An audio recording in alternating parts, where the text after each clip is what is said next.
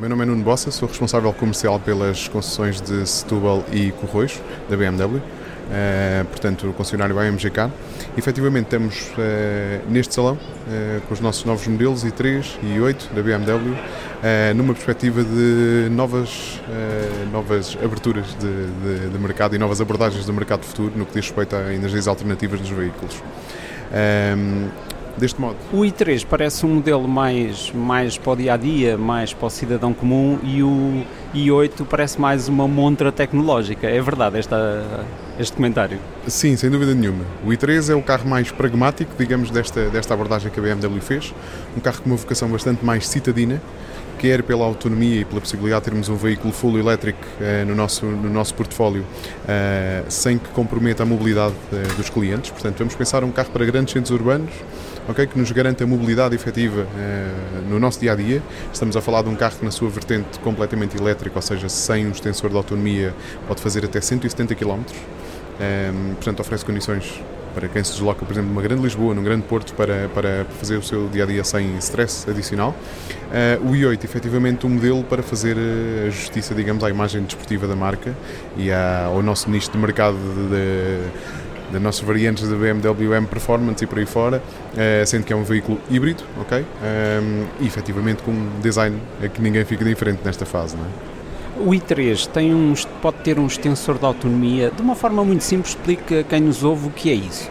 O extensor de autonomia do i3 vai funcionar então como uma, grosso modo, vamos dizer assim, um gerador, ok? Que é um motor de combustão, com cerca de 600 cm cúbicos, eh, que vai auxiliar e produzir energia para carregamento das baterias, ok?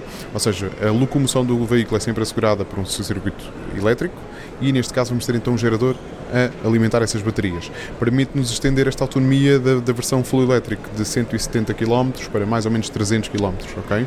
Claro que é um carro que já não vai ter todos os benefícios e incentivos fiscais que tem a primeira versão, ou seja, paga, ainda que valores simbólicos, paga ISV, ehm, paga imposto eh, de circulação, imposto único de circulação uh, e tem consumo, não é? Como é óbvio, porque é um carro que já vai ter emissões uh, de, de, gases poluentes, muito embora numa menor escala. Como lhe disse, estamos a falar de um motor de 600 cm cúbicos que, tra que trabalha sempre ao mesmo ritmo e sempre na mesma faixa de rotação, portanto, ainda assim com um nível de emissões muito controlado.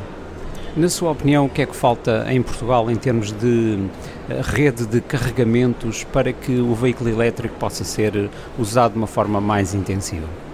Bom, neste momento eu creio que os grandes centros urbanos e as grandes cidades eh, já começam a, a ter efetivamente esta sensibilidade um, e a questão autonomia e a disponibilidade dos centros de carregamento começa a ser um bocadinho mais alargada um, para conferir alguma confiança também aos, aos, utilizadores de veículos deste género.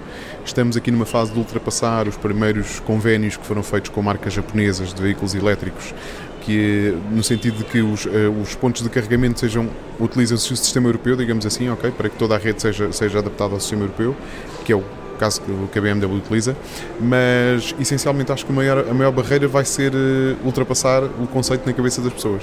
Ou seja, é possível utilizarmos um veículo destes, é perfeitamente viável no nosso dia a dia, não nos vai comprometer a nossa mobilidade e, obviamente, depois os custos de utilização são absolutamente re reduzidos face a um carro normal, não é? Aquilo que nós temos hoje em dia. Uh, o i3 em Portugal, uh, como é que está a nível de vendas comparativamente a outros países? Ou seja, para percebermos qual é a adesão dos portugueses a este tipo de viaturas? Não é dos mercados mais expressivos em termos numéricos nesta fase, mas efetivamente, se analisarmos o nosso próprio mercado, a marca teve um crescimento exponencial. Okay? Estamos a falar de termos quase duplicado as vendas do ano de 2014 para 2015. Está a ser um, um sucesso comercial enorme. Também a rede de concessionários aumentou um pouco, a perspectiva dos clientes e a percepção dos clientes da existência deste automóvel também aumentou uh, e efetivamente os benefícios fiscais que em Portugal se tem uh, são mais motivadores, não é? Quer dizer, são iguais desde o início, mas a, a, a democratização, digamos, dessa informação acaba por, por, por uh, motivar um pouco mais as pessoas. E claro que a marca tem tido um crescimento. A sensibilidade da, da sociedade, do modo geral, para, para, para, este, para este tema também aumentou substancialmente, o que provoca pelo menos maior curiosidade. Aliás, aqui neste salão temos assistido a uma, um rebuliço, digamos, à volta destes eh, i3 e i8 que aqui temos, não é? comparando, por exemplo, com os outros veículos. Acha que o facto da BMW ser uma marca de prestígio e com uma conotação algo desportiva, o facto de ter no seu portfólio uh, duas viaturas elétricas, isso contribui para divulgar e, e, e, dar ao público em geral a ideia de que é possível ter um veículo elétrico, um veículo elétrico já não é um veículo estranho, com um mau design. Acha que a BMW está a fazer um pouco esse trabalho? De tudo aquilo que vi, e obviamente sou suspeito, tenho a certeza que é a marca que teve uma abordagem mais inteligente a este tema. A criação de uma marca dentro da BMW, que é a BMW i, ok? Preocupação séria com o design, com a estética, com a construção ecológica dos veículos, porque repare, estamos a falar de veículos que até na sua constituição eh, contam com materiais perfeitamente recicláveis. Eh, falo, por exemplo, do tabuleiro do BMW 3. Um, e, e aquele caráter clássico do dinamismo da BMW não foi minimamente beliscado nestes carros. Ou seja, tudo o que é dinamismo, prazer de condução está presente nestas viaturas. Ainda mais uma questão técnica e física, no fundo, destes veículos elétricos, cuja potência nós conseguimos senti-la no primeiro momento, okay? porque os carros têm a potência logo toda disponível, característica do motor elétrico.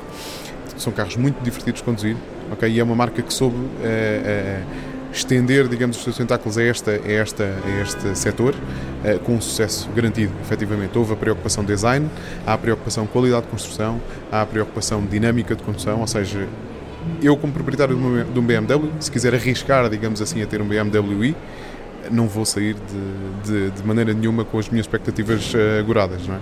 Em termos de carregamento, eles podem ser carregados uh, também numa tomada normal de 220 volts ou não?